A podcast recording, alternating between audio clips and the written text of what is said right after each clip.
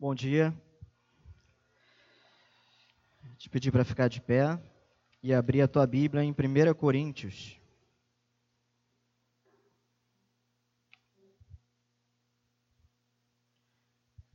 Primeira Coríntios, não é Primeira Coríntias não, Corinthians é o time. É o time que vai perder hoje de tarde. Amém?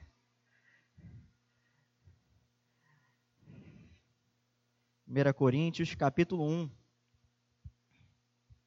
verso 18 texto muito conhecido. Hoje a gente ainda vai se lembrar novamente de algo da reforma.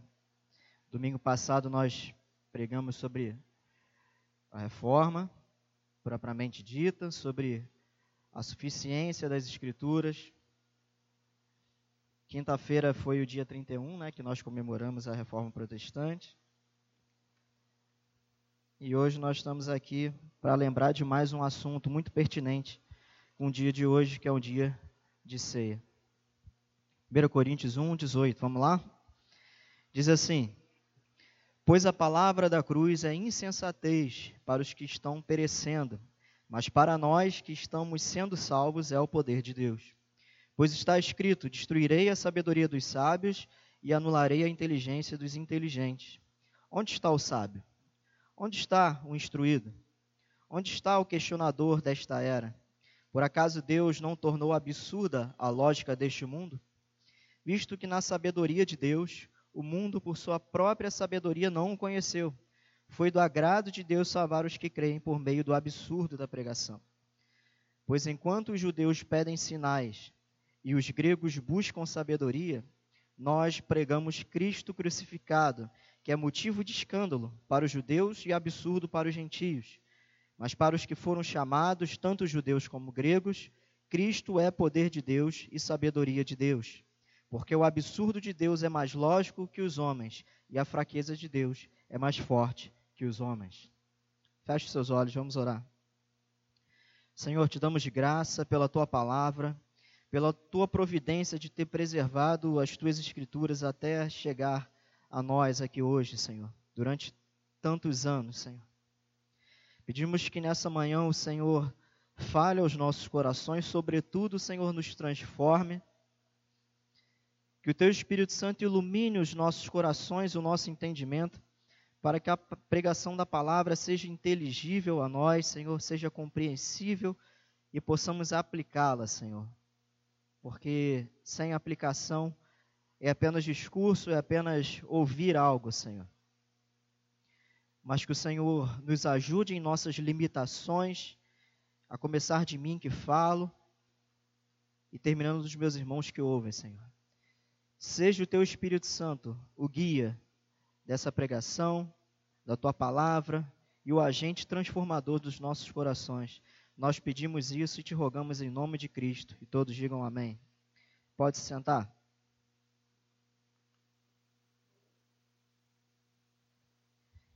Essa carta aos Coríntios foi escrita é, por volta do ano 55 do ano da era cristã, depois de Cristo.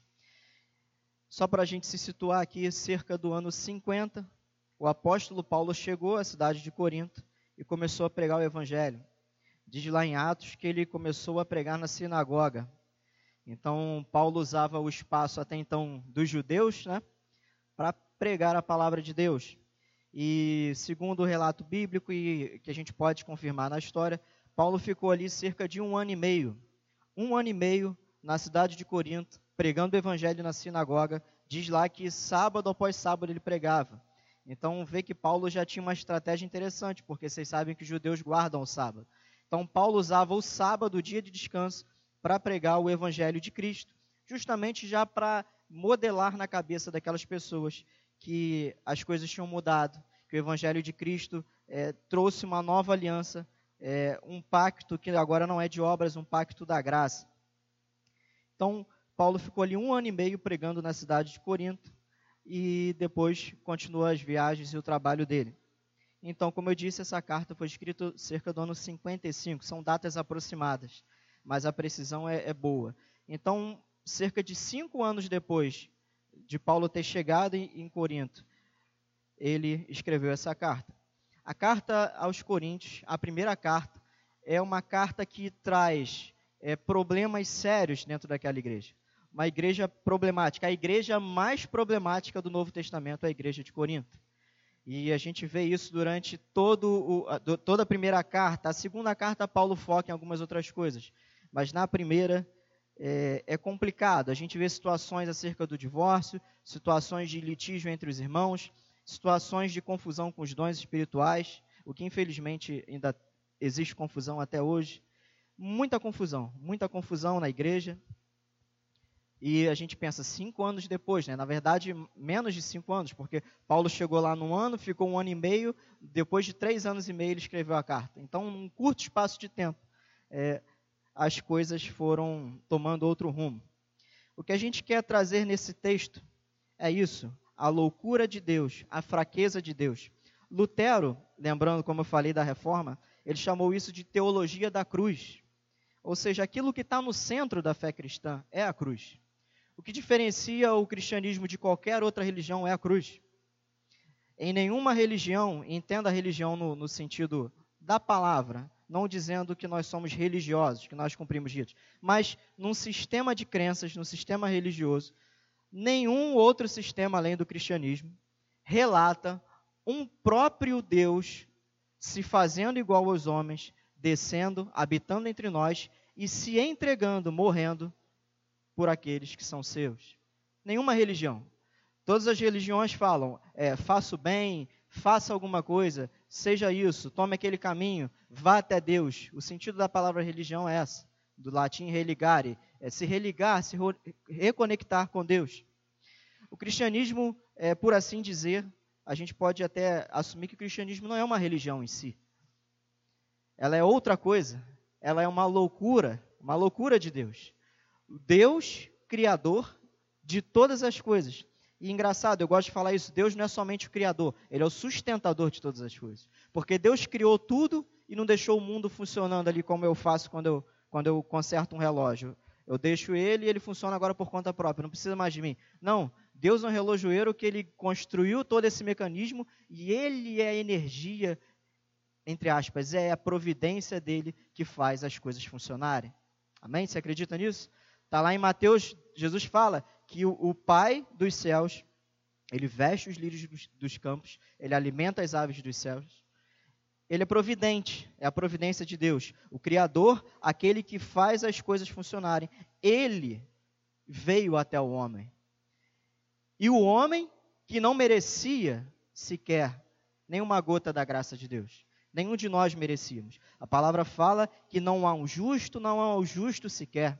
Não há quem busque a Deus, não há quem faça o bem. Todos pecaram. Isso está lá em Romanos, quando Paulo lembra do Salmo 53, ele completa o texto, a ideia do texto. Não há.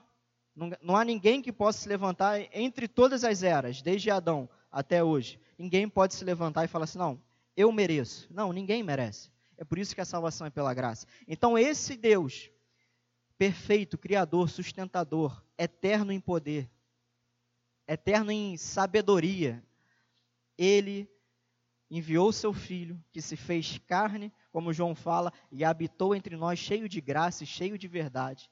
Não pecou, não cometeu pecado. Como diz o texto também, não se achou dolo na sua boca. Ele morreu por nós. Engraçado que Jesus não foi assassinado. Você sabia disso? Ele se entregou. Ele não foi capturado numa armadilha e mataram ele. Não, ele se entregou ele se entregou. Essa é a loucura. Então, isso é o que está no centro da nossa fé, é o que diferencia a nossa fé de todas. Deixa eu fazer um trocadilho. Isso é o que diferencia a nossa fé de todas as outras fezes. Só para ficar interessante. Ou seja, porque nada além da fé cristã é concebível diante de Deus. É justamente isso que eu falei. É orgulho humano. Orgulho humano. Obras humanas a palavra fala que Deus considera como fezes. Não são nada diante de Deus. Por isso a fé cristã, ela é o tema dela, a temática é a graça, é a cruz. Por isso que a gente tem uma cruz aqui, por isso que o símbolo da nossa fé é, uma cru, é a cruz. É o que está exatamente no centro, é o núcleo. É o núcleo da nossa fé. Por isso que Lutero trata desse conceito de teologia da cruz. Eu quero trazer algumas informações para você. Essa ideia de teologia da cruz que Lutero é, escreveu e desenvolveu baseado nesse texto que nós lemos. Esse conceito foi produzido e estudado por Lutero nas suas obras. A fim de compreender essa tese, é preciso estabelecer duas fases da humanidade. Então, quando o homem foi criado, ali no seu estado de pleno livre-arbítrio, que ali sim o homem tinha livre-arbítrio antes da queda, no seu pleno estado de relacionamento é, face a face com Deus. O homem, então, ele tinha maneiras de se comunicar com Deus através de tudo que Deus fez da criação, aquilo que Paulo traz em Romanos 1,20, quando ele fala que o homem é indesculpável, porque a criação, é, ela grita em alta voz que existe um Criador. Os atributos visíveis de Deus, a criação, tudo que foi criado, depõe a favor de Deus. Então, o homem, naquele momento, ele tinha condições de se relacionar com Deus, mas ele caiu. Então, pela queda, o homem se tornou tolo. A sabedoria que o homem tinha foi anulada, o homem se tornou tolo. Por isso, Deus segue agora outro método de relacionamento. Deus se manifesta de costas, revelando o seu sofrimento. Por que de costas? Lutero tratou isso. Lembra daquele texto lá de Êxodo, quando Moisés fala para Deus: Senhor, eu quero ver a tua face. E, e Deus fica naquele diálogo com Moisés. E para resumir a história, Deus manda Moisés se esconder na pedra e que Deus ia passar, e depois que Deus passasse, Moisés poderia ver. E Moisés viu as costas de Deus. O homem em estado de pecado, caído, nós, mesmo nós salvos, mas eu estou aqui é, contextualizando a ideia.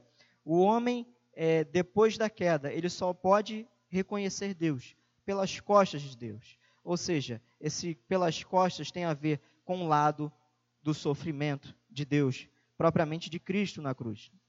E o oposto dessa teologia da cruz, segundo Lutero, é a teologia da glória. É aquela que fala da sua natureza invisível, seus atributos, seus feitos, ou seja, tudo aquilo que eu citei em Romanos 20, tudo aquilo que Deus faz, tudo aquilo que Deus revela. Tudo isso que o homem poderia ver, tudo o homem poderia reconhecer, seria a teologia da glória, uma teologia de obras. Como eu falei, o lado oposto disso, a teologia da cruz, que é o que nós vamos falar ela fala da humildade de Deus, da sua fraqueza e da sua loucura, o lado que é visível de Deus. Porque quando o homem olha para a criação, a criação diz: existe um Criador. A natureza, os animais, como eu gosto de falar aqui, né? Quem tem gato vê que aquele bicho é, é lindo, é maravilhoso, né?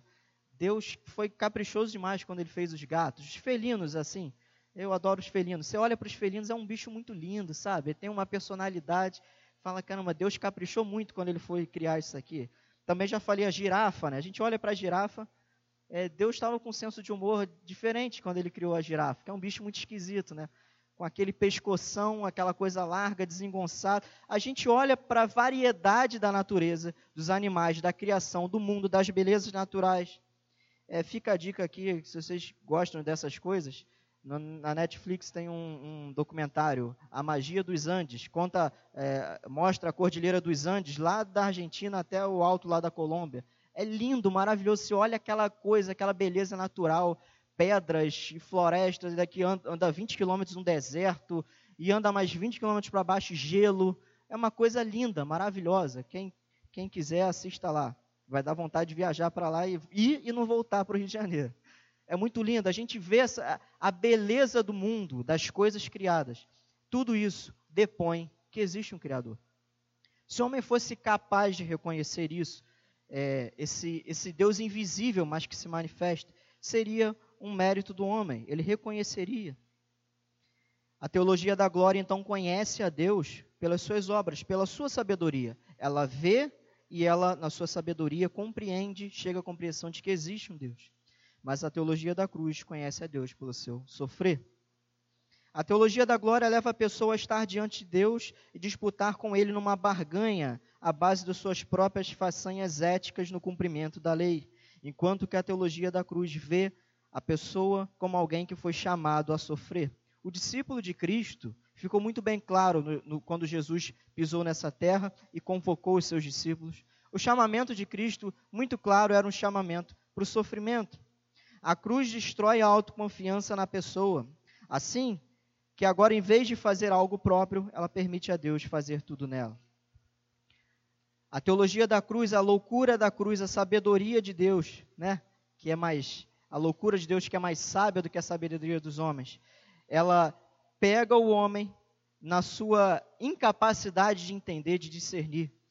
Ela resgata o homem, ela renova ou dá uma nova natureza ao homem, como Paulo diz, que agora nós temos uma nova natureza. E ela faz esse homem caminhar no discipulado do Cristo, que é um discipulado do sofrimento uma afirmação de Lutero aqui. Deus é conhecido somente no sofrimento. Essa afirmação ela é dupla, ou mais corretamente, ela aponta para a profunda correlação entre os sofrimentos de Cristo, na qual Deus se deu a conhecer a si mesmo, e o seu discípulo, que é a única pessoa apta para entrar na comunhão com Deus. O chamado de discipulado de Cristo foi um chamado para o sofrimento. Nós não podemos ver a cruz como, como, uma realidade objetiva em Cristo sem que nós nos conheçamos como crucificados em Cristo. É o que eu estou falando. Nós fomos chamados para sermos crucificados com Cristo. E Paulo fala isso. Eu estou crucificado com Cristo. A teologia da cruz, ela traz todo o conhecimento da própria cruz de Cristo e a sua aplicação para a vida do discípulo. O discípulo de Cristo precisa passar por aquilo que seu mestre passou. É, isso é uma coisa muito óbvia. É, eu, vou, eu sempre me valho da Carla aqui para fazer exemplos de artes marciais. Né? Qualquer dia eu vou ter que pagar os direitos autorais. Nas artes marciais, quando você tem um professor, você tem um mestre, muito provavelmente, isso é quase que óbvio, você segue a linha do seu mestre. Você aprende com o seu mestre determinados golpes, determinados movimentos ainda que você desenvolva particularidade sua, mas você, via de regra, a figura do mestre, seja no contexto das artes marciais, seja em qualquer coisa, é um espelho. Você segue aquela linha. O que o mestre faz, você faz. Tem aquela brincadeira da, das crianças, né?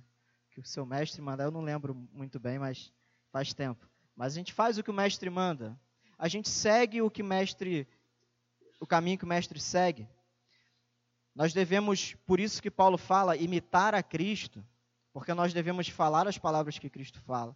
Nós devemos agir como Cristo age, nós devemos sentir como Cristo sente, nós devemos sofrer como Cristo sofreu. Isso é muito óbvio. Embora hoje a gente esteja situado num contexto onde as igrejas estão pregando o pare de sofrer, o discípulo de Cristo foi chamado ao sofrimento. Ele falou isso lá no monte, no Sermão do Monte. Olha só, vocês são você, bem-aventurados os, os perseguidos. Vocês vão ser perseguidos, vocês vão ser odiados. E todo o Evangelho de Jesus, Jesus está alertando. Olha, vocês vão ser perseguidos, vocês vão ser odiados por causa do meu nome. Vocês vão ser mortos. Vocês vão ser, é, vocês vão apanhar, vocês vão ser apedrejados, vocês vão ser cuspidos. Assim como eu fui por causa de mim. Isso é coroado com aquela declaração de João, lá em João de Cristo, né? João, 3, é, João 16, 33. No mundo tereis aflições. E ele fala, mas tem de bom ânimo, porque eu venci o mundo. A coroa que nos aguarda está no porvir. Está no propósito final da salvação, que é nos reconciliar totalmente com Deus. Hoje nós estamos aqui reconciliados com Deus por causa de Cristo. Você concorda com isso?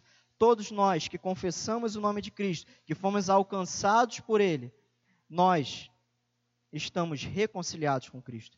Mas nós ainda estamos vendo Deus de costas, nós ainda não chegamos naquele estado final da salvação, de glorificação, onde veremos Deus face a face.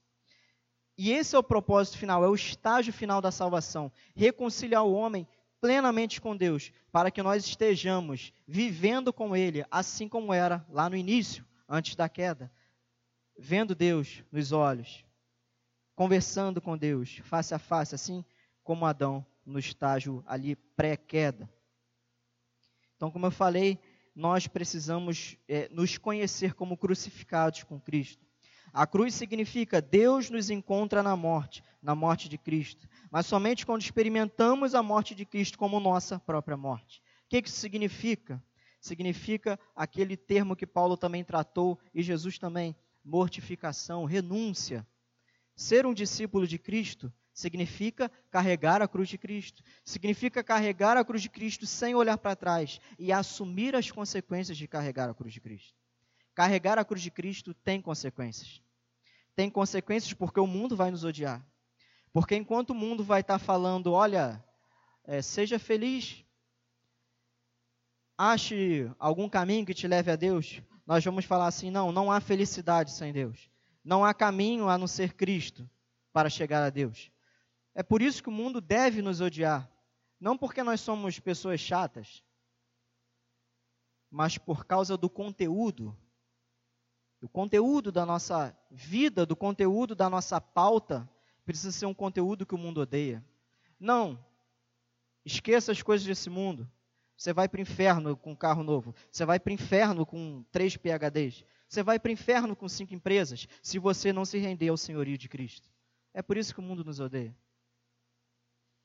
Então, quando nós experimentamos as consequências de morrer com Cristo, é que nós de fato vestimos a verdade da cruz, essa loucura. A morte de Cristo leva-nos a um encontro com Deus somente quando ela vem a ser a nossa própria morte. Ou seja, só é discípulo aquele que segue as orientações do Mestre.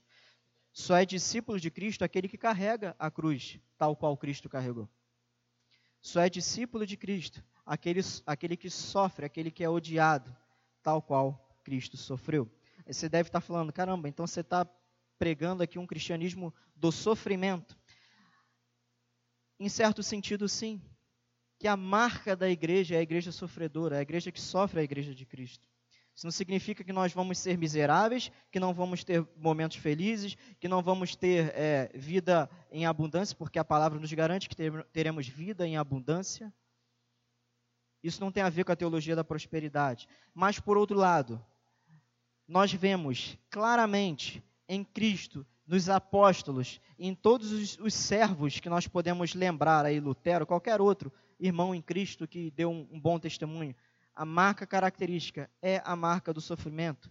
É perrengue. Carregar a cruz implica em sofrimento. Então, é, alguém disse que a vida cristã é a vida mais ambígua possível. Porque Cristo te chama para sofrer, Cristo te chama para morrer. Primeiro, para morrer para, teus, para as tuas próprias vontades, para os teus próprios desejos, para os teus próprios planos de vida. Os teus planos de vida, gente, irmãos, para ficar mais formal, os teus planos de vida precisam morrer e você precisa aceitar os planos de Deus para a tua vida. Isso é muito difícil.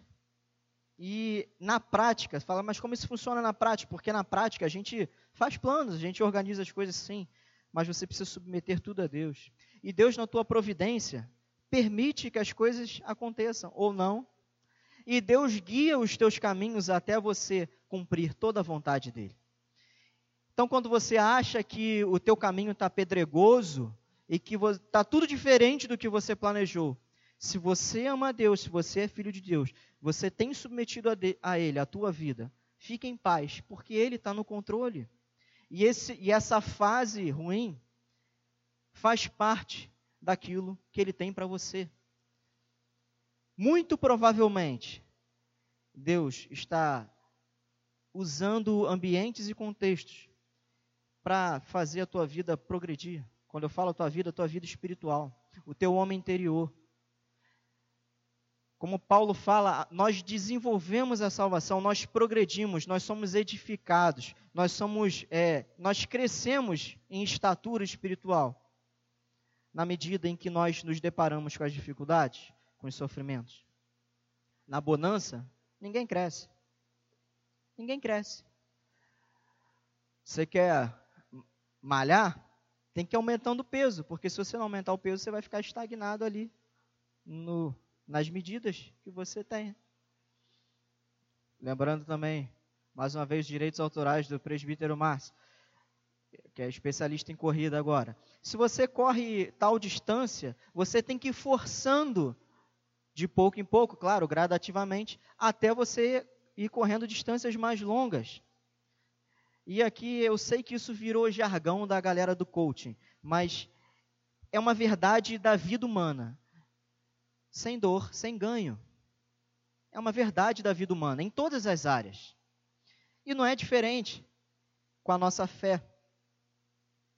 Essa é a, teologia da cruz, é que te chama para sofrer. Nós vivemos, é, e por isso que eu falo que é ambíguo. Olha, olha aqui, olha para a tua vida hoje. A gente está hoje aqui, não tem ninguém perseguindo a gente, tem lugares que cristãos são perseguidos, são mortos. Não tem ninguém perseguindo a gente. No máximo tem alguém discordando da gente. No máximo, outro dia alguém tacou uma garrafa de Heineken que quebrou o nosso vidro. Isso foi o máximo que aconteceu com a Secad até hoje. Para quem não sabe, tem alguns meses. A gente chegou de manhã aqui, tinha uma garrafa de Heineken aqui daquela grande, inteira, e nosso, um dos nossos vidros quebrado. É, é, o máximo que a gente sofreu. E provavelmente não foi nem uma perseguição religiosa. Se no espírito de porco bêbado, na madrugada, né, voltando da noite. Mas vamos contar, né, que talvez viu a igreja, não gosta, pode ter emulado, né? Mas isso é o máximo que a gente tem. A gente está aqui sentado, com ar-condicionado. Nós temos nossa casa, nós temos alimento, nós temos que vestir. Nós estamos numa situação privilegiada diante de tantas outras pessoas. Mas ao mesmo tempo nós temos as nossas demandas. E cada um tem as suas demandas. Cada um sabe ali a situação que está vivendo. Cada um está passando por situações difíceis que às vezes não tem a ver com comer ou não comer, com vestir ou não vestir, mas às vezes tem problemas emocionais graves, situações de relacionamento graves e outras situações graves. Por isso que o cristão é ambíguo. Você vai falar, Leandro, mas todo mundo vive assim. Sim, mas conosco é diferente. Porque nós temos um Deus que é providente sobre nós. E quando a nossa razão tenta, tenta pensar que pelo fato de sermos filhos de Deus, que vai dar tudo certo, é justamente no sofrimento que Deus trabalha conosco e nós amadurecemos. Eu lembro agora de uma frase do C.S. Lewis, todo mundo conhece, né? Ele disse, ele fala que o sofrimento é um megafone de Deus para um mundo surdo.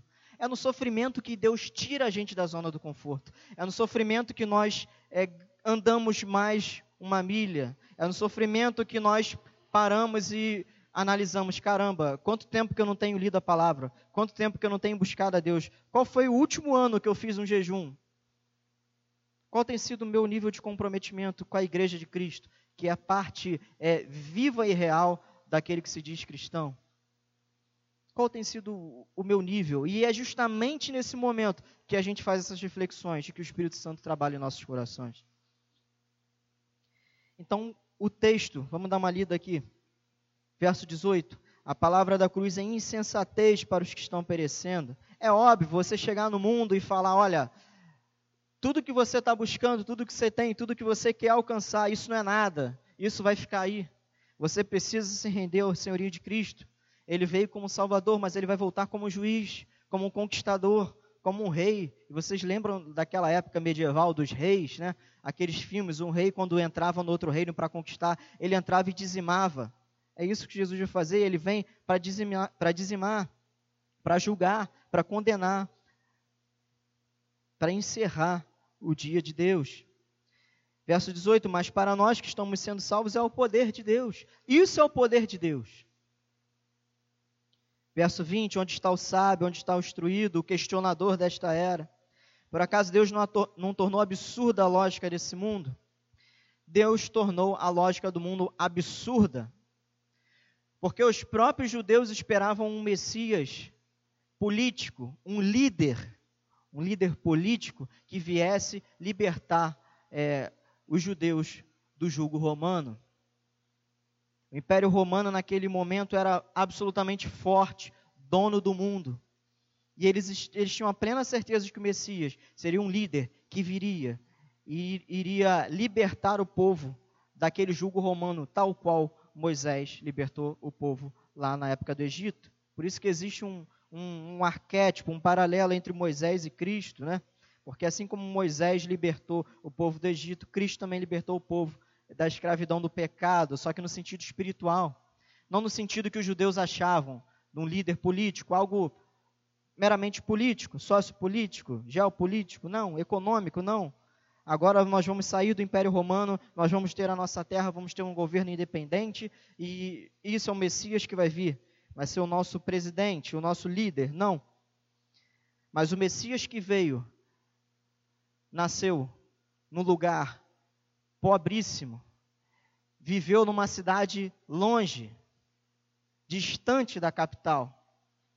Ele não tinha nenhuma qualificação humana para ser reconhecido como rei. Olha a loucura, o rei crucificado. Por isso que é um absurdo. Verso 21. Visto que na sabedoria de Deus o mundo, por sua própria sabedoria, não conheceu, foi do agrado de Deus salvar os que creem por meio do absurdo da pregação. Como eu falei, o mundo, na sua própria sabedoria, tendo condições de ver e reconhecer a Deus, não conseguiu. Verso 22. Pois enquanto os judeus pedem sinais e os gregos buscam sabedoria, nós pregamos Cristo crucificado. Só até aí. Os judeus pedem sinais, sabe o que isso significa? O povo judeu é, é característico dele, e a gente tem mania de ficar julgando Tomé, né? Que Tomé queria ver para crer. Mas é algo característico dos judeus eles fazerem provas, eles verem sinais, eles querem comprovações. Isso até hoje é uma, uma característica do povo judeu. Desde o início, o povo judeu é um povo que pede, ele quer comprovações, ele quer garantias, ele quer sinais, ele quer ver coisas palpáveis, visíveis, para garantir alguma coisa que lhe é proposta. Então fala, os judeus pedem sinais, os judeus, os judeus querem confirmação, os judeus querem as coisas ali do jeito deles. E os gregos buscam sabedoria. Vocês sabem que a filosofia grega é talvez ali o terreno mais fértil, mais valoroso da, da filosofia do mundo. Então, eles que buscavam conhecimento, né, a gnoses naquela época, eles buscavam conhecimento. Para ambos os povos, Paulo fala, motivo de escândalo para os judeus e absurdo para os gentios. Ou seja, os judeus que queriam provas do Messias, do rei, eles olham para a cruz, vem um homem crucificado, ensanguentado, sendo asfixiado pelo peso do próprio corpo. E eles falam: Esse é o rei? Não é o sinal, não é a prova que a gente pediu. E os judeus, um pouco depois disso, quando eles ouvem a, a pregação, eles não. Você quer me dizer que um Deus se tornou carne, morreu, ressuscitou e habita com Deus agora? Isso era loucura para a filosofia grega. Por isso que Paulo fala: motivo de escândalo para os judeus e absurdo para os gentios. É um absurdo.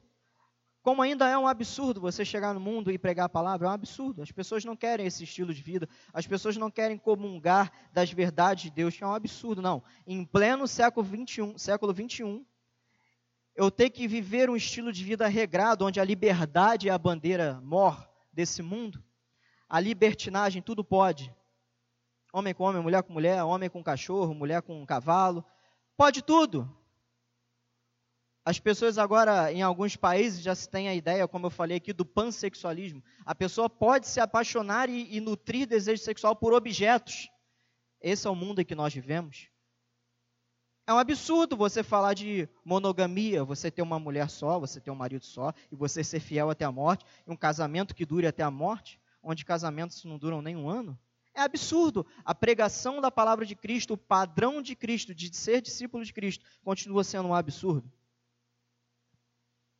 Verso 24. Mas para os que foram chamados, tanto judeus como gregos, Cristo é o poder de Deus e sabedoria de Deus. Cristo é o poder de Deus. Quando alguém te perguntar assim, o que é poder de Deus? É flutuar, é levitar, é rodar, é cair? Não. Poder de Deus é Cristo, o Filho de Deus, morto e ressurreto. Ele é o poder de Deus. E continuando, Paulo também fala nesse conceito: o Evangelho é o poder de Deus. Ambos, pagãos e judeus, se escandalizam com a afirmação de que Jesus crucificado é rei. Mas que rei é esse? O pessoal lembrou da novela, o pessoal mais velho, né? Que rei sou eu. Não, mas que rei é esse? Crucificado, sofrendo, fraco, oprimido, maldito naquele, naquela cruz, naquele madeiro. Isso contradiz tanto a razão como a experiência, porque a razão não pode entender um rei crucificado, e a experiência muito menos, ninguém nunca viu um rei forte, que se diz forte e poderoso, crucificado, morto, abandonado daquela forma. A salvação que esse rei traz ao seu povo é extremamente o oposto daquela que cada pessoa espera do reino de Deus e deseja.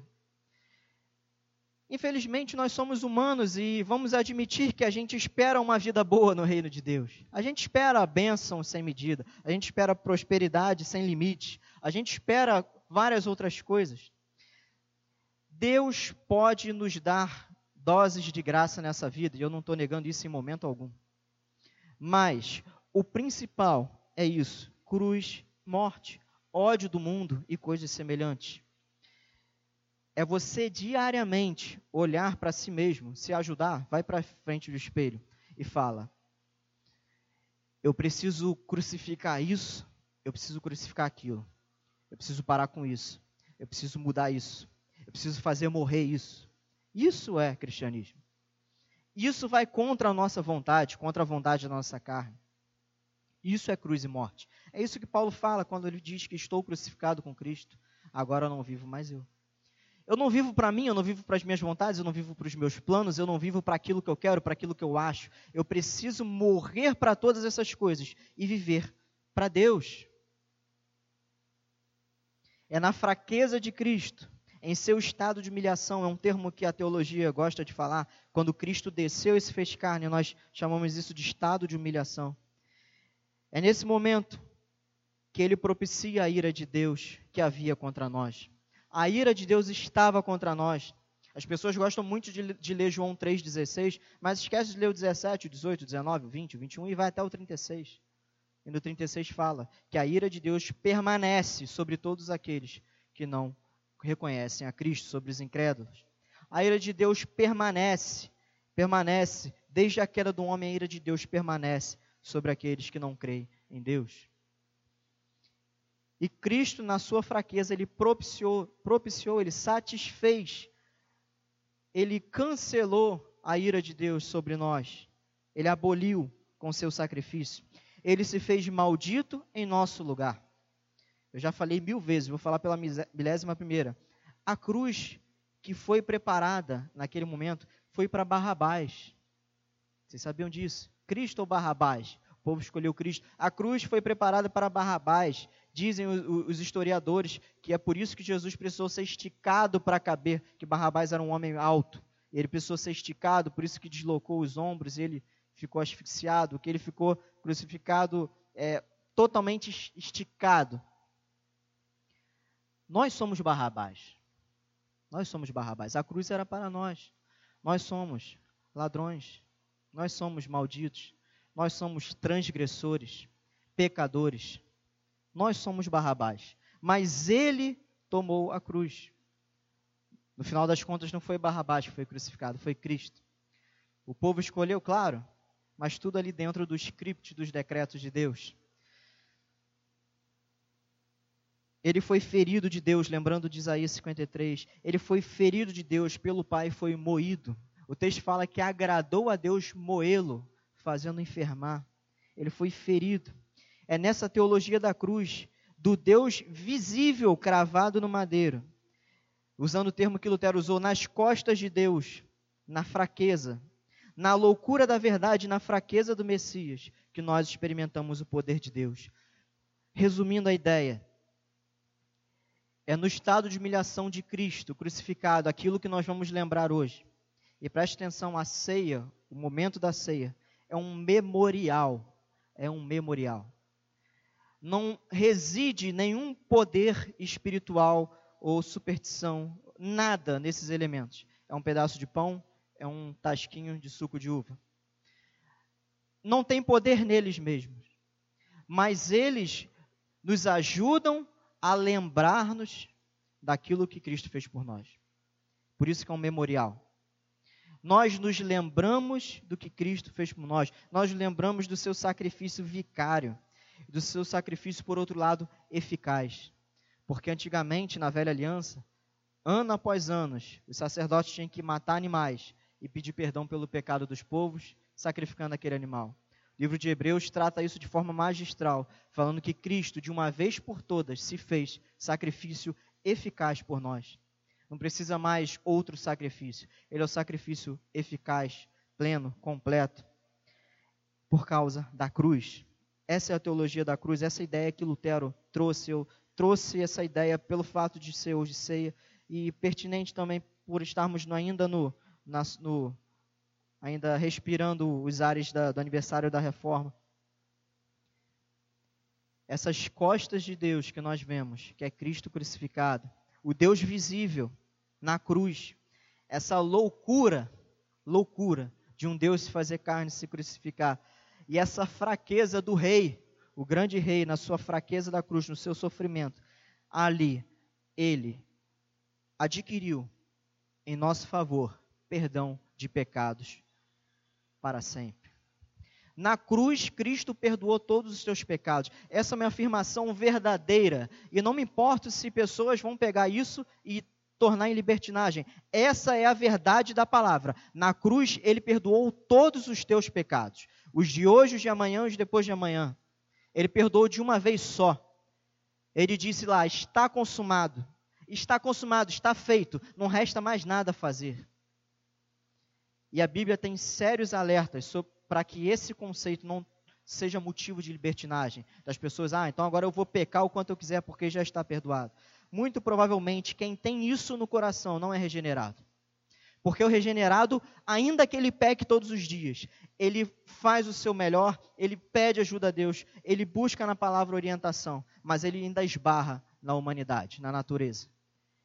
E Deus é misericordioso, e Deus entende a nossa humanidade. Como eu falo aqui também sempre, Deus conhece a nossa estrutura, Ele sabe que nós somos pó. Ele conhece a nossa fraqueza, Ele nos dá o seu espírito para interceder por nós. Ele nos dá o seu espírito para nos guiar na verdade. Mas Ele sabe que ainda assim nós erramos diariamente. Mas nós somos regenerados porque nós conhecemos os nossos erros, nós reconhecemos os nossos erros também e nós buscamos continuamente em Deus a estatura de varão perfeito. É nessa teologia da cruz que nós adquirimos o perdão dos pecados. É na teologia da cruz que Jesus fala para o Pai: Pai, eu tomei o lugar deles, eles foram justificados. É na teologia da cruz que nós somos justificados. Justificação era um termo jurídico. Imagina um tribunal. Deus é o juiz, você é o réu. Jesus chega e ele é o teu advogado. Só que em vez de dele apresentar a Constituição e leis e argumentos, ele fala assim: não, é o seguinte, ele é culpado, é indesculpável, não tem como eu apresentar nada na lei para indesculpar o meu réu, o meu, meu cliente, perdão. Só que vamos fazer o seguinte, Pai, Jesus, eu vou tomar o lugar dele. E a pena que o Senhor iria dar para ele, que é morte, o salário do pecado é a morte, eu vou tomar. E ele pega, vem cá, meu filho. Eu vou sentar nesse lugar que é teu. E ele senta na cadeira do culpado. E ele fala: Pai, pode derramar sobre mim a pena que eu estou tomando o lugar dele. Isso é cruz. Isso é justificação. E quando Cristo, depois de suportar todo o castigo de Deus, de ser ferido, de ser moído, ele diz: está consumado. Ou seja, eu paguei o preço. Eu paguei o preço. O escrito de dívida que era contra nós foi cravado e rasgado em mil pedaços na cruz. E por isso Paulo fala: quem intentará acusação contra nós? É Cristo quem nos justifica. Amém? Esse é o poder de Deus. Esse é o poder de Deus. O absurdo de Deus, verso 25, é mais lógico que os homens. E a fraqueza de Deus é mais forte que a dos homens. Jesus crucificado, oprimido, ferido, maldito por nós, ainda assim, era o Criador do universo crucificado. O poder de Cristo crucificado ainda é maior do que qualquer poder humano. É por isso que ele tem poder para nos salvar. E é por isso que ele teve poder para no terceiro dia ressuscitar. O Espírito de Deus, que procede do Pai e do Filho, segundo os, seguindo aqui os, os credos antigos. O Espírito de Deus que procede do Pai e do Filho. Levantou Cristo daquela, daquela caverna, daquela tumba, no domingo. E fez ele assentar ao lado do Pai ainda que ele tenha ficado alguns dias entre nós. A Bíblia fala que cerca de 500 discípulos ainda ouviram. Ele subiu e está lá, intercedendo por nós. Quando Deus olha para você ele, ele vê Cristo no meio do caminho. Ele vê o sacrifício de Cristo no meio do caminho, como se fossem um, umas lentes pelas quais Deus olha e fala: Leandro, pecador, justificado. Lutero falava, como eu disse domingo passado, pecador é o meu nome, pecador é o meu sobrenome. E aqui eu vou fazer uma brincadeira com Lutero. Depois de Cristo, Deus olha para nós e fala assim: pecador é o teu nome, mas justificado é o teu sobrenome. Justificado. Justificado de graça. Por isso que o justo vive pela fé. De graça. Você não fez nada. Você não podia fazer nada para se salvar. Você estava morto. E o morto não pode fazer nada. Mas ele veio te resgatar. Essa é a ideia da teologia da cruz. É o centro da fé cristã. É o absurdo para o mundo. O mundo vai falar: Você quer me dizer que o teu Deus morreu crucificado? Sim. Morreu crucificado, perdoou os meus pecados, ressuscitou e habita do lado do Pai, na destra do Pai, do Criador. Amém? Feche seus olhos, vamos orar.